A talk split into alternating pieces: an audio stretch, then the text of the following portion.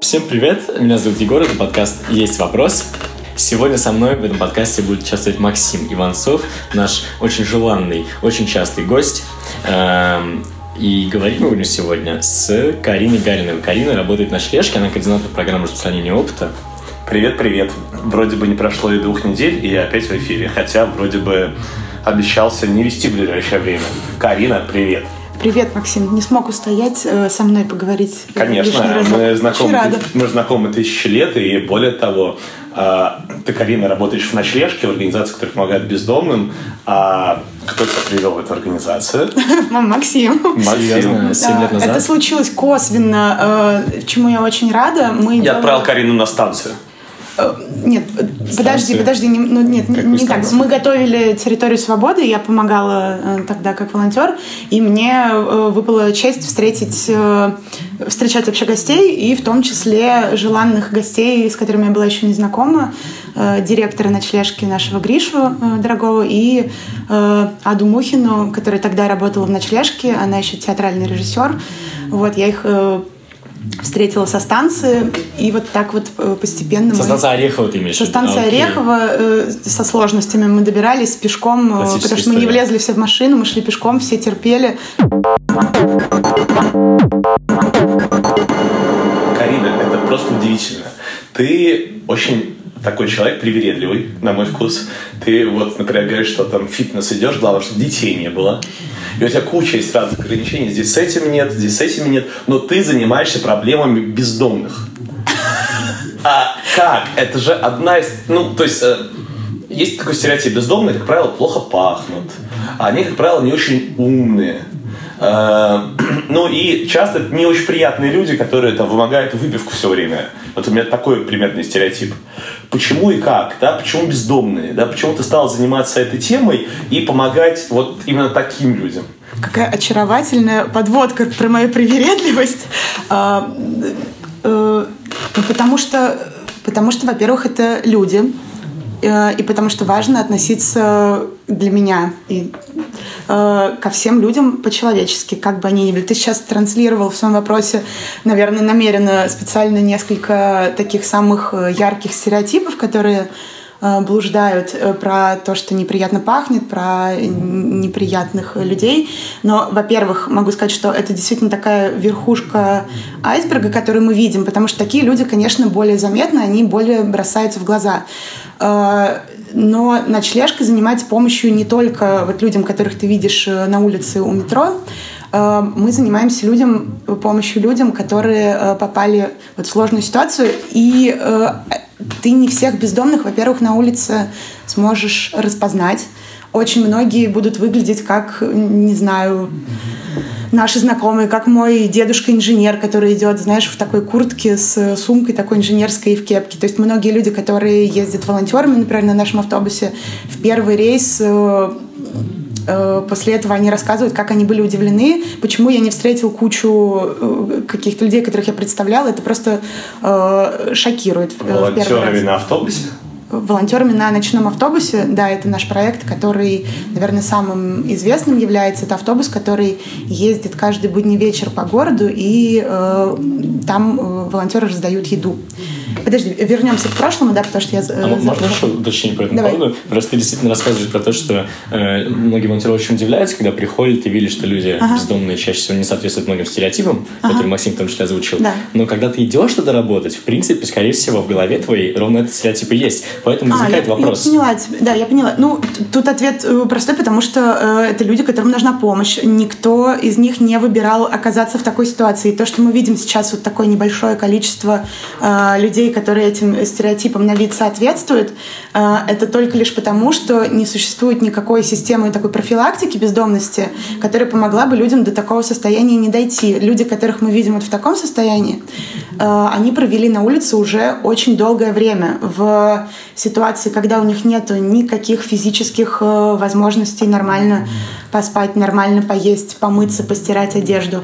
Огромный стресс, огромное непонимание и какое-то презрение с с стороны людей, которые их видят. То есть это все э, не способствует тому, чтобы э, как-то возвращаться с улицы. А система, которая бы помогала вот в такой момент, когда вот только-только случилась э, какая-то беда, и ты еще на улицу не попал, чтобы не попасть mm-hmm. на нее окончательно, и вот дальше, чтобы не катилось все э, так вот в тартарары, ее не существует. Это большая проблема, и мы в том числе э, в ночлежке важно вот этим вот нам заниматься.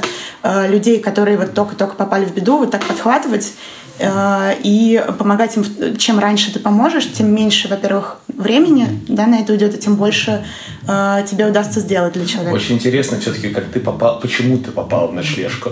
Ты, тебе предложили хорошую зарплату, ты хотела быть э, поближе к тусовочке и к телу великого Григория Свердлина. Вряд ли ты вот, э, была же осмысленная мысль, что вот есть такие бездомные, которым очень плохо, да, и вот именно им я хочу помогать. Это мое призвание помогать бездомным. Ну, э, у меня было несколько таких основополагающих мыслей в голове. Во-первых, э, ну, такое гуманистическое начало про то, что э, все люди — это люди, и не нужно как-то э, сортировать и отбирать, кому помогать, кому не помогать, потому что, в общем, все достойны второго шанса и помощи. И второе, важнейшее, мне, наверное, было очень э, важно помогать там, где э, помощь нужна больше всего. Не идти туда э, и помогать тем, кому, в общем, многие и так хотят. Я думаю, ну, они и так пойдут э, помогать. Это в ночлежке я работаю 7 лет. С каждым годом все больше убеждаюсь, ну, насколько все вся наша такая командная работа меняет по-настоящему ситуацию. Ну, то есть я это вижу глазами, чувствую. И рада, что мой вклад в этом тоже есть. И э, да, важно что-то делать э, с тем, что тебе не нравится. Э, мне не нравится огромная несправедливость, которая существует. И это не просто какая-то законодательная несправедливость, это еще и приправлено таким стигматизированным отношением общества. Меня это вдвойне вызывает э, ну, такую боль, с которой, э, которая да, заставляет э, Скажи, работать. бездомные люди они виноваты в том, что они оказались на улице, как правило, или нет? Ну, а что, что мы называем виноват? Если мы говорим, э, если э, вот так попробую гиперболизировать вопрос, если ты спрашиваешь, э, все ли бездомные люди, которые попали в такую ситуацию, святые и вообще ничего неправильно не делали, и все молодцы, просто вот так случилось, э, наверное, нет. Э, у многих людей э, ситуация сложилась так, что их какие-то шаги, э, разные выборы в разных ситуациях э, привел к этому. А какие шаги чаще всего? Сейчас, э, что не значит, что человек не достоин второго шанса, если он делал несколько раз неправильный выбор. А если вопрос желание ли это человека и шел ли он э, планомерно к цели стать бездомным, то тоже, безусловно, нет. Потому что, во-первых, э, тут нужно понимать, что мы все находимся изначально на разных стартовых позициях. Э, это семья, э, какая она у тебя. Если э, в семье было насилие, алкоголизм, такое абьюзивное отношение, это одна история. Если ты ходил в школу, ну, не обидеть никого, но, не знаю, в веселом поселке воспринято было в классе нюхать клей после уроков, то это тоже накладывает, ну, какой-то бэкграунд создает. То есть тебе не так просто думать, что твой путь — это поступить в университет, и э, у тебя есть какие-то такие стартовые истории. То есть э, это психологическая твоя особенность, это то, что мы называем ну, такими личностными факторами. Как ты борешься с неуд... ну, то есть как ты поступаешь при неудачах, типа сдаешься ты или, э, или ты пробивной человек, то есть это тоже нельзя все убирать из вида, это психологические особенности. Потом выученная беспомощность, например, там, как тебя воспитывали родители, воспитывали ли они тебя вообще? Были ли у тебя родители? Были ли у тебя родители, Это правильно? То есть действительно стереотип, что большое количество бездомных это бывшие детдомовцы, да, которые а... так или иначе выселили без квартиры, из квартиры. Если да, если ты знаешь такие истории, и у вас таких историй много, можешь рассказать какие-нибудь из них? Э, да, это большое, но это не только. Я вот то, что сейчас э, рассказывала, это было про какие-то семьи нефункциональные. Бездо... Э, бездомными действительно становятся и выпускники детских домов. У вас есть такие? Да, у нас часто живут такие ребята молодые. То есть тут разная развилка может быть. Первая проблема – это по закону выпускникам детских домов полагается в государство жилая площадь, она должна сразу появиться, какие-то там сколько-то метров маленьких. Э, первый вариант. В зависимости от регионов э, жилья своего, вот этого положенного, выпускник детского дома может ждать от 3 до 12 лет. Что за эти 3-12 лет произойдет, это ну, показывает нам статистика очень страшная, что, э, не знаю, 40% э, связывается с криминалом, так или иначе, 40% зависимости и 10% э, это суицида. Второй вариант – жилье. 10, подожди, это это статистика МВД. 10% как... детдомовцев заканчивают свою жизнь суицидом? Я встречала такую статистику пару лет назад. Это было э, данные МВД официальные. Наверное, нужно проверить, чтобы говорить про этот год конкретно, но это, в общем, цифры, которые... Мало цифр есть, но это такие цифры, которые вот, вот они существуют прямо официально. Потом вторая история. Э, жилье все-таки дают. Э, но при этом мы понимаем, что человек, который был в детдоме, Э, не обладает навыками э, жить в социуме. Там, он не понимает ценность, не знаю, жилья, там, оплаты коммунальных услуг, э, потому что э, в нем не воспитывалась какая-то самостоятельность. Они всегда были под э, надзором э, там, воспитателей, не знаю, учителей, и тут вдруг у человека в навыках ничего не меняется, в его характере ничего не меняется, но он вдруг наступает 18 лет, и он теперь живет один. Э, конечно, это вот э, ребята из детских домов, это очень большая такая категория рисковая, чтобы стать жертвами мошенничества с недвижимостью. Это частая история. Вот у нас в прошлом году в приюте жило прямо одновременно два парня молодых, 19-летних, которые получили жилье от государства, но там у них появился какой-то друг, какая-то компания, они стали вместе, тот там втерся доверие, говорит, ты мой друг, там они стали э, общаться, не знаю, там, э, и он говорит, подмахни, тут вот какой-то, не знаю, листик. И... Хочу получить у тебя временную регистрацию. Да, да. Э, что-то такое. Э, и э, ребята, которые не знают своих прав, естественно, ничего не понимают там ни в законодательстве, ни в там ценности недвижимости, легко отписывают. Это как и пожилые. Это две такие самые большие категории. Вот не самостоятельные такие ребята, выпускники детских домов, первая такая рисковая группа, и пожилые люди, которых некому защитить, за которыми никто не придет. Что за фигня? Серьезно? Можно подписать какой-то листочек и лишить квартиры? Ну, тебе так работает? Егор, а, это так работает. Егор, это так работает, во-первых. Во-вторых, это сложнейшие случаи. Ну, то есть практически невозможно обратно отсудить а, э, такие вот эти а мошеннические сделки. Просто вот одна, одна, одна подпись. Одна подпись на одном... Ну, я не знаю, одна это подпись или это много подписей. Тут, э, наверное, э, не знаю, ты когда-нибудь было такое, что ты не читал целиком бумагу, да которую ты... Еще раз, ну, я, я, не хочу, я не хочу в это углубляться, угу. потому что мы иначе будем вот это долго обсуждать.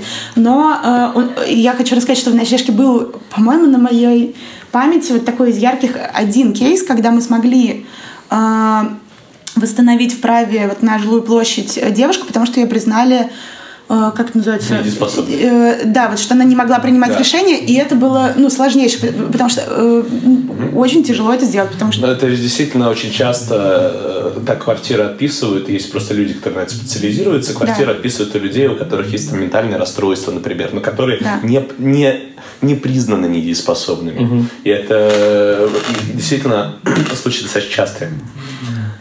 Давай дальше разбираться давай, в вопросе. Давай Скажи, дальше. а сколько вообще э, в Петербурге, например, в России бездомных? Есть ли такая статистика э, или какие-то независимые оценки примерно? А, официальной статистики такой не существует. Она варьируется по разным данным. Кто-то пишет от полутора миллионов до четырех с половиной миллионов, то есть очень большой. Полтора миллиона – это нижняя граница?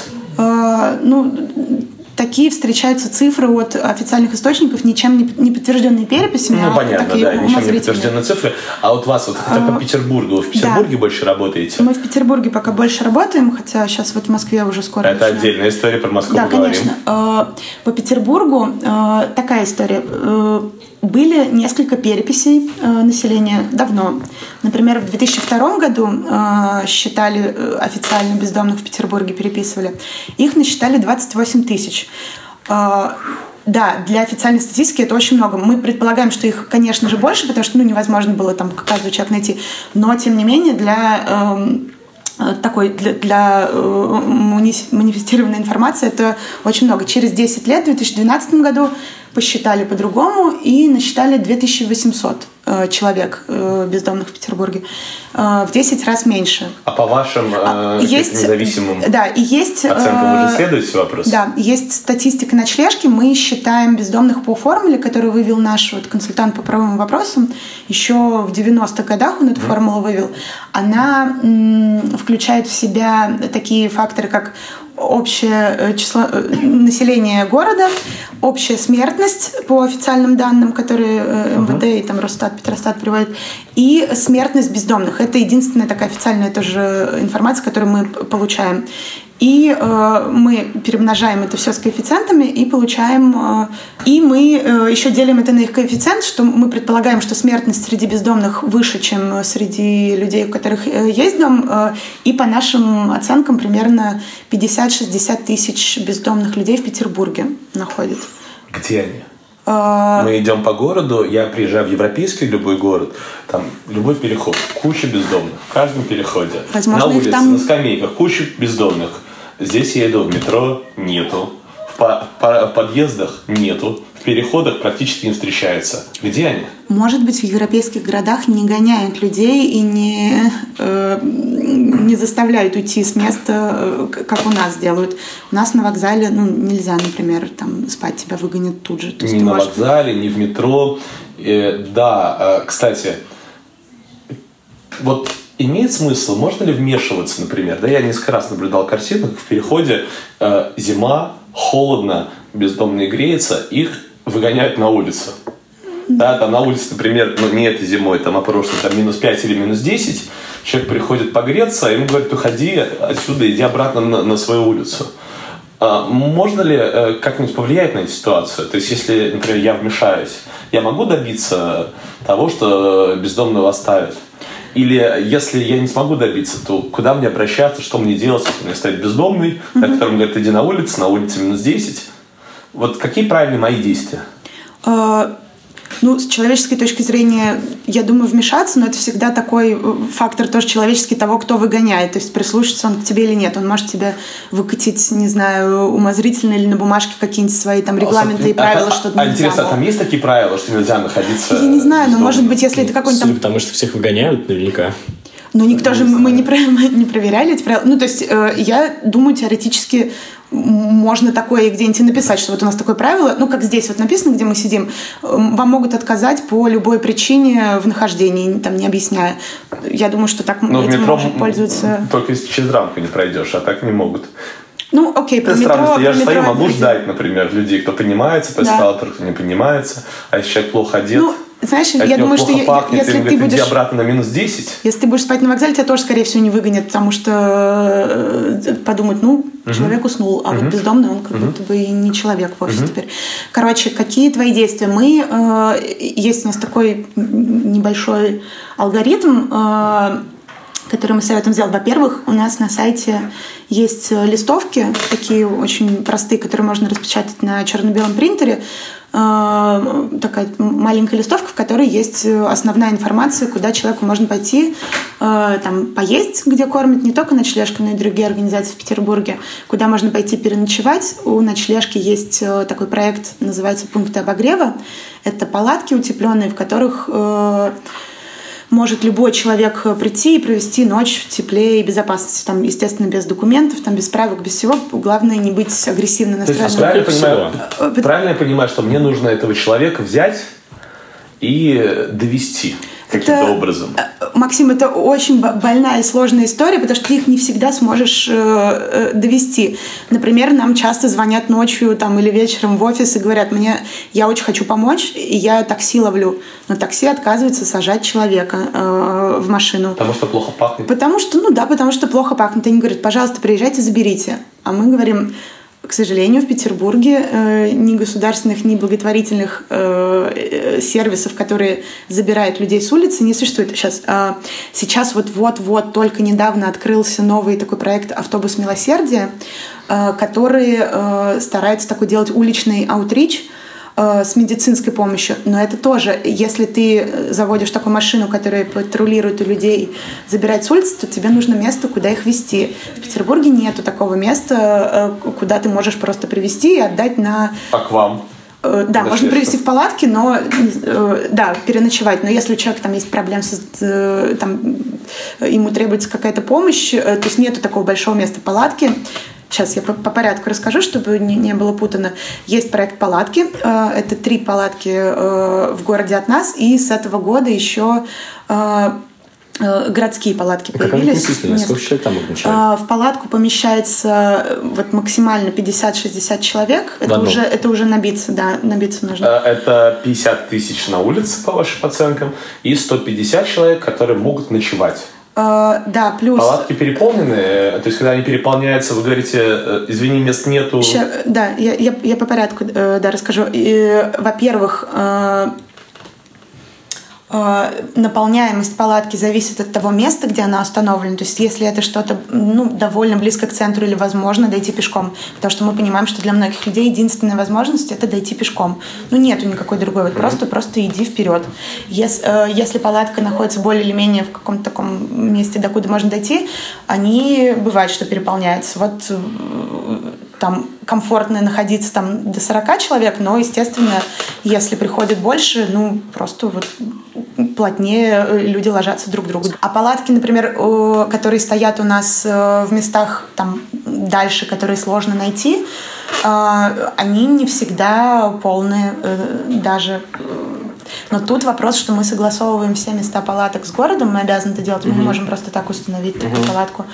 А, и тут всегда баланс такой. Город хочет предложить место там на задворках, желательно подальше. Вот есть вообще такая тенденция по стране э, уводить от центра э, какие-то э, места помощи. Ну, типа, мол, что вот дойдут что сахарные, что ли. А это, ну, так не работает. Во-первых, тут важна линейная доступность, и э, вообще, ну, есть ли у человека ресурсы, чтобы эту помощь получить. Да, палатка есть, но если тебе надо 10 километров идти туда в ночь э, по морозу, угу. ну, э, это очень сложно получить такую бесплатную помощь.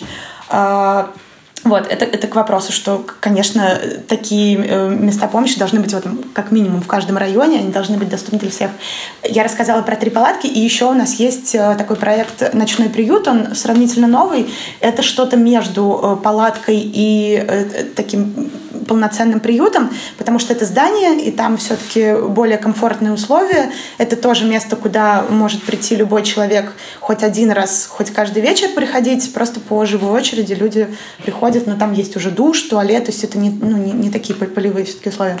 Э, к вопросу вот твоему, Егор, про не становится ли это постоянным Э, местом обитания. Ну, нет, есть люди, которые приходят там много раз, там чуть ли не каждый вечер ночевать. Есть те, кто приходит там несколько раз. Тут тоже вопрос э,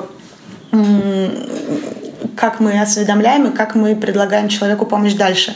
Мы называем э, вы вот палатки, То есть вы как палатки автобус или, или нет? Э, э, такой точкой входа в организацию. Угу. То есть человек приходит в палатку, вот просто сейчас переночевать, угу. потому что некуда угу. пойти.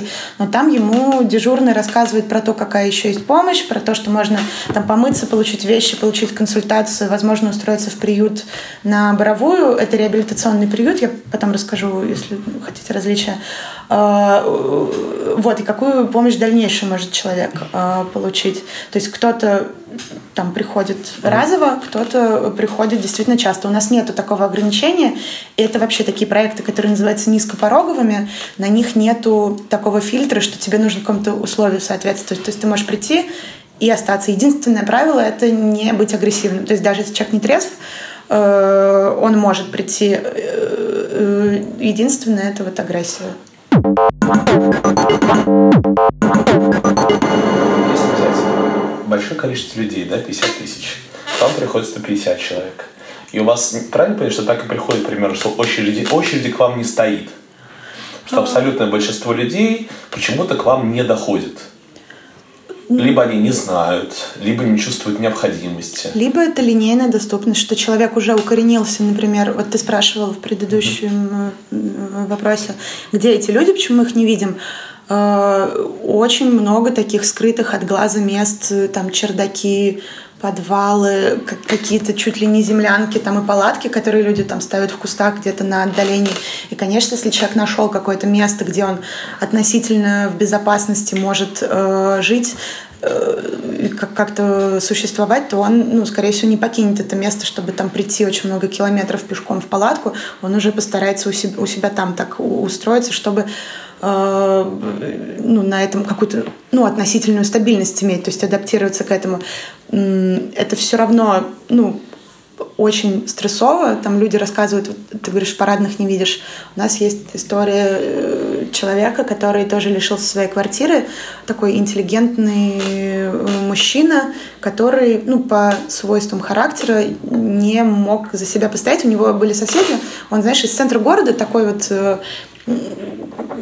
интеллигентный человек, которого соседи начали вдруг себя как-то вести его булить, угу.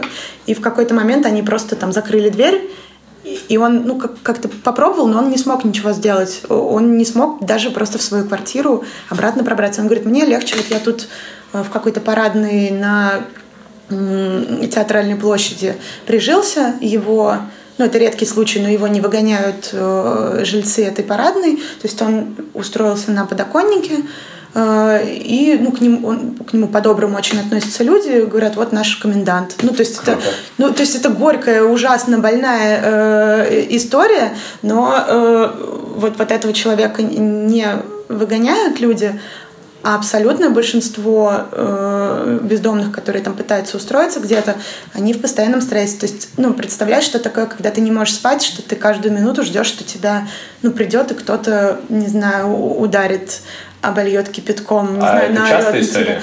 Ну, к сожалению, ну, что такое? Ну, то есть, да, бывает такое, э, что люди агрессивно вот, вот так относятся, говорят, уберите из моего подъезда вот эту. Скажи, э, Карин, а человек попадает на улицу. А, вот что дальше? Насколько много случаев, когда люди находят жилье и возвращаются? И насколько много случаев, когда люди быстро не выживают и что умирают на улице, или они живут там десятилетиями. Сколько человек в среднем проводит на улице и куда он дальше попадает? Он скорее э, вот умрет через какое-то количество лет, или скорее найдет квартиру, или так и будет годами жить? А, есть такое понятие э, стаж бездомности. Это сколько человек э, проводит на улице от того момента, как он в нее попал. А, в России это 7 лет. Э, очень большой. Я, я вообще не понимаю, как в таком климате, конечно, это может быть 7 лет, но, в общем, это так, все такие... в России в целом.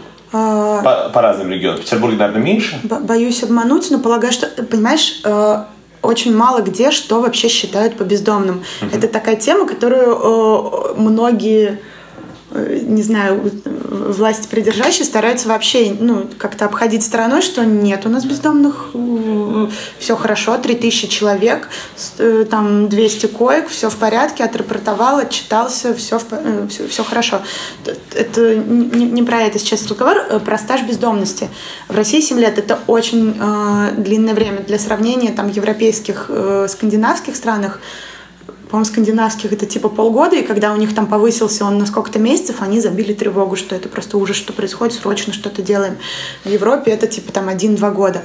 Семь лет это значит, что да, ну, скорее всего, если человек семь лет провел на улице, то, ну, к сожалению, вероятнее всего, он ну, на улице и погибнет, потому что во-первых, там происходят э, психологические изменения, там это огромный стресс, потом человек от долгой жизни на улице ну, теряет какие-то навыки, не знаю, Э, такой социальной жизни э, и, и желания даже. Ну, то есть, конечно, у тебя опускаются абсолютно руки от э, того, что ты не видишь вообще никакого просвета. Ну, то есть это постоянное глобальное одиночество, страшное непонимание, что вообще... Почему одиночество? Мне казалось, что бездомные они находят друг друга и живут а, вместе, кучкуются. Ну да, да, я думаю, какие-то люди, э, конечно, как-то кооперируются, чтобы вместе жить, но все равно, когда ты понимаешь, что ты ну, вообще никому не нужен, тебе никто не может помочь, и ты ежедневно какие-то вот эти взгляды пренебрежительные встречаешь, и еще и слова «сам виноват», наверное. Ну, то есть, конечно, это э, на, очень влияет на вообще желание что-то дальше делать. Потом у нас еще наш специалист, э, мой любимый Игорь э, Карлинский, рассказывает про то, что э, появляется такое туннельное мышление. Когда ты живешь там дома у себя в социуме, ты о многих вещах не думаешь, но ты понимаешь, что вот встать по будильнику, прийти вовремя, почему это важно, почему там, не знаю, какие-то договоренности соблюдать, какие-то действия совершать. У человека, который живет на улице, он живет в формате выживания. То есть э, он, человек адаптивное очень существо, конечно, человек очень хорошо адаптируется к любой ситуации. И бездомные люди адаптируются таким образом, где сегодня поесть, его мысли, где я сегодня буду спать, э, где мне как-то подработать, э, найти деньги, чтобы, не знаю, что-то себе купить. Конечно, у тебя на задний план уходит через некоторое время э, вообще надежда, что если я пойду в одно учреждение, потом в третье, потом в четвертое, потом в пятое, восстановлю одну бумажку, потом другую бумажку, потом третью бумажку, а потом отстаю очередь, потом пройду 10 километров помыться. Э, и, и, и, ну, то есть мы часто слышим э, такую «пошел бы, да нашел бы работу». Окей, а ты не спал несколько ночей, ты не ел нормально, ты плохо выглядишь, ты не ты в грязной одежде, э, ты не мылся давно. Ну, э, come on, как мы можем э, говорить, э, что это там вина человек, что он работу не хочет найти. Вообще, это самое частое обращение в ночлежку, вот из таких несложных. Это когда люди приходят и говорят, помогите мне, пожалуйста, найти работу, на которой меня не обманут, не кинут э, на деньги. Я здоровый человек, я э, хочу нормальную работу. Вы находите? У нас есть э, такие подборки вакансий, которые нам там каждую неделю собирают волонтеры. У нас есть всегда такая подшивка, которую может, э, собственно, человек сам просто пролистать и прямо оттуда позвонить. Ну, то есть это такой самый несложный случай, потому что, когда мы говорим про такое обращение, это значит, что человек ну, со здоровьем все в порядке, что э, там у него с документами, скорее всего, нету каких-то больших проблем. Ну, и, или это что-то не глобально сложное, типа гражданства. А, а есть очень много, ну, и сложных случаев. Например, не знаю, последний паспорт у человека был советский. Ну, там это все просто объективно очень долго делается, чтобы послать там все запросы, это там может несколько лет уйти, не потому что там мы ленимся, а потому что столько это длится Потому что так работает система. медленно государство. Э, медленно да. работает, да.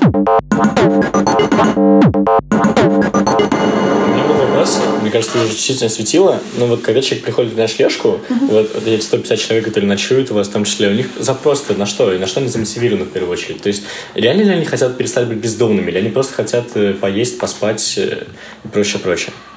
То есть какой процент людей действительно хочет как-то исправить свою ситуацию и вернуться домой и, и жить как нормальный человек, а не как бездомный? Я думаю, все, все люди хотят нормально жить. Тут вопрос внутреннего ресурса. Ты уже, ну, э, э, э, рассчитываешь ли ты вообще получить, ну, какой-то эффект от того, что ты делаешь? Или тебе важно, ну, вот ты уже в таком состоянии, что тебе важно выжить просто сегодня? Вот это к предыдущей моей мысли, Например, человеку предстоит длительный, длительный какой-то этап, не знаю, восстановления документов, посещения юриста и все такое.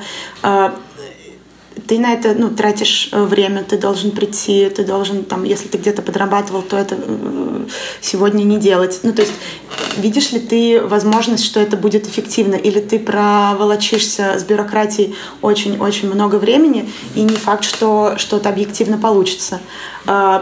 Тут такой вопрос. Я, ну, то есть я считаю, и так должно быть, и ночлежки так считают, что помощь должна быть комплексной. Ты не должен человек стать перед выбором, а ты хочешь сейчас поесть, или через год паспорт э, получить, uh-huh. а ты хочешь помыться или переночевать. То есть э, uh-huh. так, к сожалению, мне кажется, работает э, э, такая бюрократическая формальная структура, которые говорят, вот у нас есть там городские дома ночного пребывания, вот тебе койка и тарелка, что ж ты еще на работу не устроился, что ж ты еще там жизнь свою не наладил и не, не, не побежал там, mm-hmm. не знаю, оптимистично э, э, жить. То есть поэтому важно выстроить такую лестницу проектов. Сначала э, базовые гуманитарные. Угу. Это когда ты удовлетворил какие-то первые потребности человека. Это еда, это сон, это гигиена, это какая-то одежда. И только тогда мы можем говорить о том, чтобы проводить какую-то уже реабилитацию, там, работа с бюрократией, там, посещение учреждений, поиск работы. В другом порядке это невозможно работать. И именно поэтому не работает сейчас система, потому что нет таких комплексных центров. То есть мы в организации «Ночлежка» э... есть э, один проект – направленный, по-моему, человек на 40, да, который у вас уже в доме, кому вы оказываете такую вот именно комплексную помощь, кто может э, и на какие-то психологические занятия походить, и пожить у вас. Но это всего Сколько, человек 40, да? Э, мы говорим дальше. Это ты описываешь э, наш э, реабилитационный приют. Да. Это 52 человека, которые вот одновременно могут жить.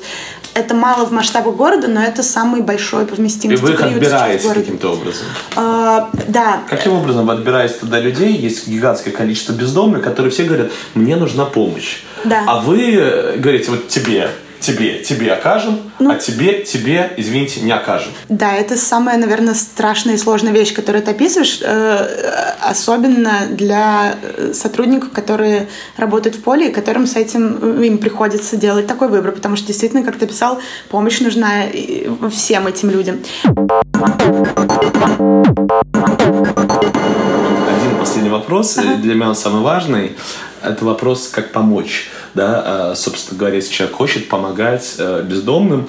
А, я знаю историю про нашего друга Алешу, который работает с кладовщиком. Случайно выяснилось, что они выкидывают огромное количество еды со склада, а да. а потом эта еда, мы сделали так, что Леша не выкидывал еду, да, а, собственно говоря, эта еда потом мы отвозили эту еду в ночлежку. Это было супер круто. Я даже чувствовал свою сопричастность и чуть-чуть да. гордился этой историей.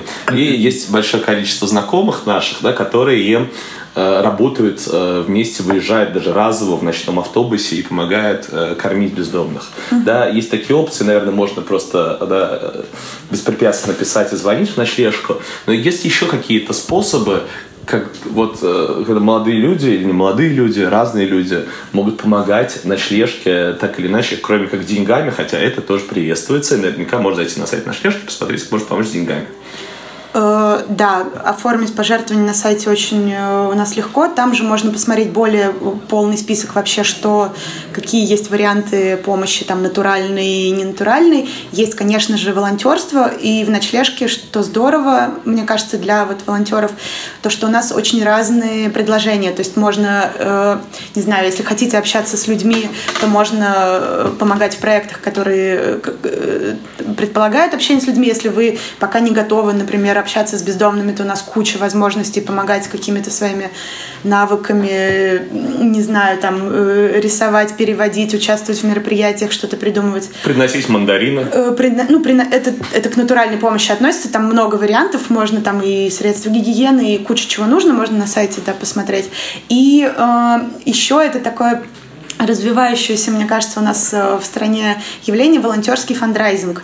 Мы тоже стараемся это развивать. У нас в прошлом году появился отдельное ответвление такой сайта выросла из акции «Эспресс-помощь». Долго рассказывать про нее не буду, но теперь это такой сайт полноценный, на котором каждый человек может зарегистрировать свое мероприятие, не знаю, посиделка у Максима в четверг, сделать его открытым или закрытым, то есть всех ты приглашаешь, любого человека из города или там только своих друзей, кинуть ссылку, а, она появится на нашем сайте, и, например, на своем мероприятии ты говоришь, вот, я приготовил пирог, не знаю, и чай, мы сейчас будем играть в настольные игры, э, можно вот в эту копилочку Э, положить 100 рублей, и ты потом перечислишь, например, деньги. Вот такой волонтерский фандрейзинг. Или устроить... Давай его... сделаем северную вечеринку. Давай. А, и сделаем туда вход э, какой-нибудь платный в помощь Давай. ночлежке, чтобы Да, это прекрасно. Деньги. Мы вообще сейчас э, делали это всегда по каким-то дням экспресс-помощи именно, но э, есть такая стратегическая история, что вообще-то ничто не мешает так делать все время.